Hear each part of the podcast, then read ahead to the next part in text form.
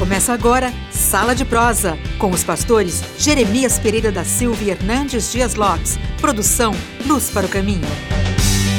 Começa essa frase: cuide de sua família. Como é que ela chega ao seu coração? Que a família não caminha sozinha, sem ajuda, sem orientação, sem auxílio, sem instrução. Qualquer família. Qualquer família. Até a do pastor. Oh, principalmente. a família do pastor não está blindada. Né? E compete ao pai e à mãe, ao avô e à avó. Nós. Estamos nessa, hein, mestre? agora nós Glória nessa, a? Deus.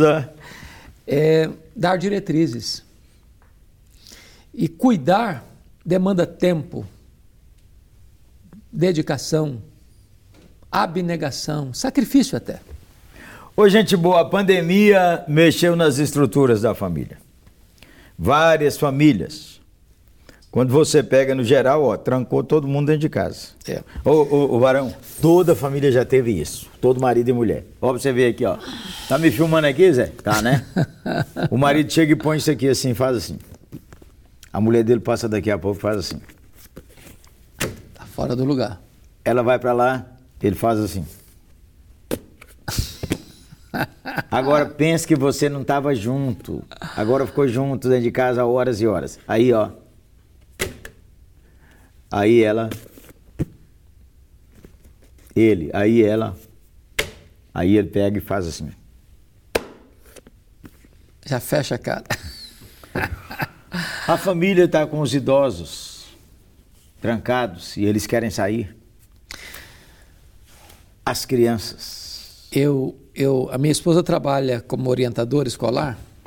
Ah, ela- poderosa tinha. É, e ela ela está me falando isso hoje, que muitos pais já não aguentam mais, que os, os filhos estão no limite máximo e os pais mais complicados ainda.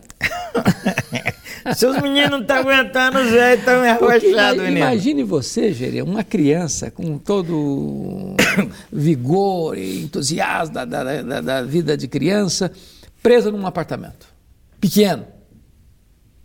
É uma loucura. Haja, haja atividade, haja, haja coisa Haja criatividade Exatamente. e haja oração, É. gente boa. Agora, é, nessa pandemia, a sensação que eu tive é que as famílias funcionais, que não tinham tempo, às vezes, com a correria da vida, estreitaram um Juntaram pouco mais. Juntaram mais, ficaram mais fortes. As famílias disfuncionais entraram numa, numa Num tensão que só a graça de Deus para azeitar esse negócio. Olha, nós conversamos aqui num sala de prosa desse que a crise gera oportunidade. É uma oportunidade para você cuidar do seu coração, cuidar do seu Zé, seu marido, e cuidar da menina aí, sua dona. É uma oportunidade de juntar essa família. Dá umas sugestões aí, mestre, como é que a pessoa cuida da família em plena vacinação e ainda a pandemia está aí. Olha, a primeira coisa que a gente precisa ter para conviver é paciência e respeito à individualidade do outro. O marido não abre a carta da dona, não, tá bem? As cartas da mulher chega, o marido rasga e abre.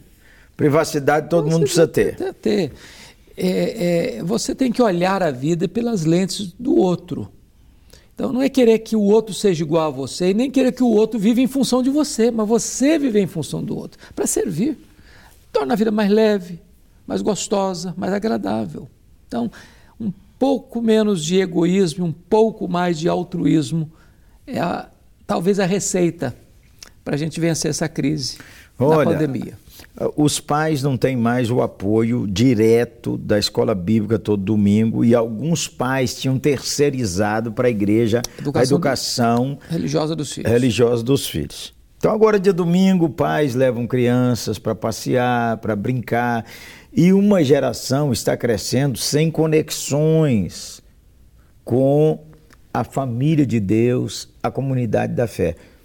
Uma dica aí, mestre. Se perder essa conexão, ah, Jeremias, é, a gente corre o risco de perder a outra geração.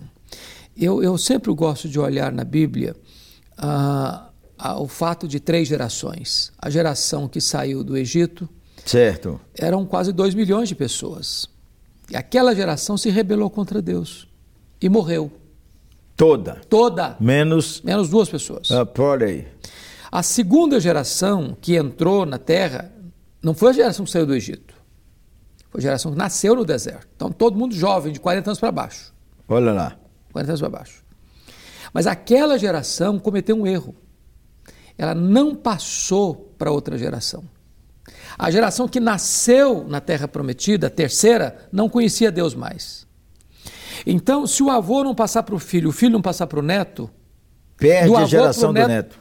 Pô, perde a geração do neto. Ô, gente boa, nós precisamos orar para voltar às escolas e voltar às crianças. E, pastores, eu sei que igrejas que têm de 100 membros para baixo já conseguiram voltar. Mas igrejas médias, igrejas consideradas grandes, e em grandes cidades, o desafio é brutal.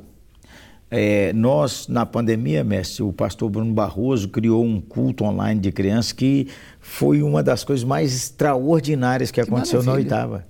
Ele ensinou as crianças a desenhar histórias bíblicas. Olha que beleza. E foi, assim, uma resposta extraordinária. É, E hoje também, além dessas questões assim de cada igreja de, ah, de per si fazer isso, às vezes a igreja não tem essa estrutura, mas tem hoje muitos recursos na televisão No de programas infantis maravilhosos, Tem, gente. maravilhosos que você pode colocar. E outra, já que está mais tempo em casa, tira um tempo aí para estudar a Bíblia ao redor da mesa, Ó, eu, orar com a família, orar com os filhos, orar com os antes, netos. antes da pandemia tinha desculpa, não tem tempo. Não tem tempo. Estou trabalhando demais, trabalhando demais, não tem tempo para fazer vida devocional. Ah, aqui está muito, está busy. Eles falavam assim, está até busy. Porque a mulher trabalha, o filho trabalha, vai vir para a escola, para o balé, para a aula, disso, daquilo, daquilo. E depois, quando dava dia domingo, mestre, vocês falavam assim: ó, nós trabalhamos tanta Cansado semana demais. que não dá para ir no culto. Tá cansado. Nós estamos cansados.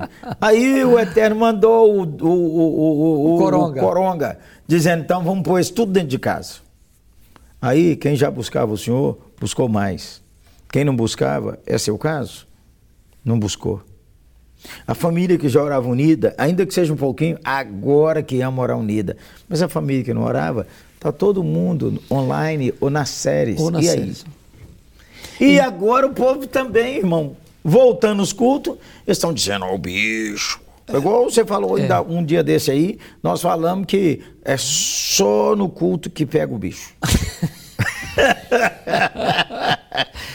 Então, cuidar da família é um investimento de consequências eternas. Amém.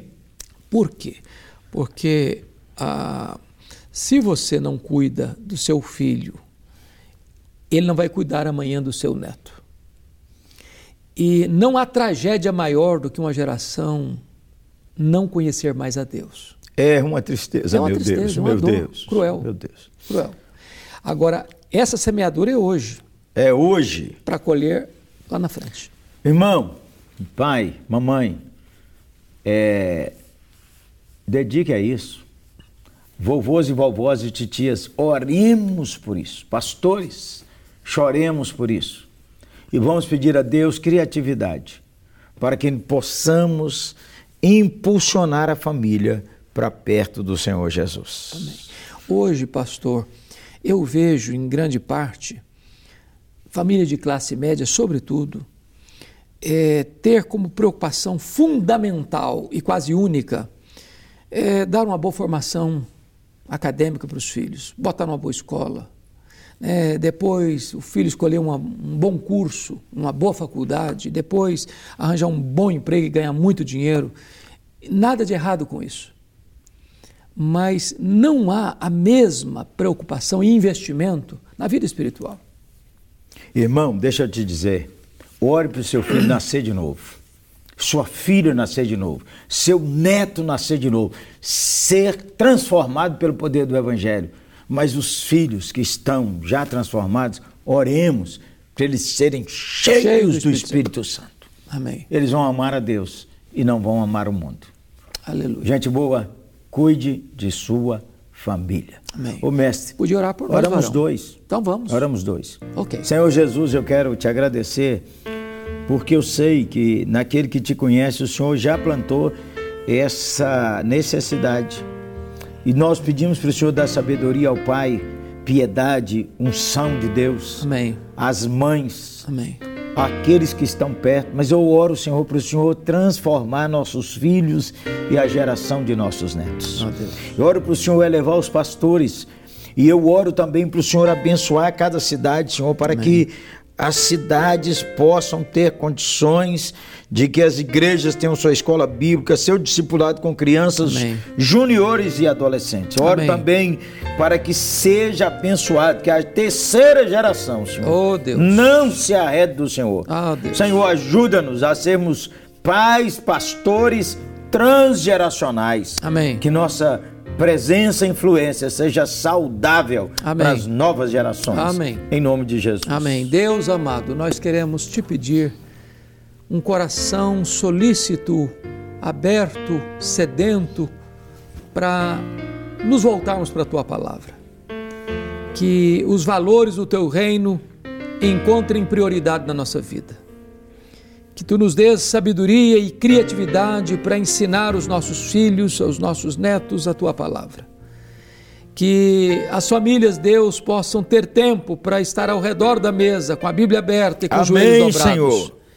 Que nos dês, Deus, a alegria de ver famílias todas comprometidas contigo possamos ver, Deus, nesse tempo de pandemia, igrejas sendo reavivadas pelo poder do Teu Espírito. Sim, Senhor. E que um tempo novo de refrigério da Tua parte traga as famílias aos pés do Senhor Jesus. Sim, meu para Deus. Para que haja salvação na nossa casa.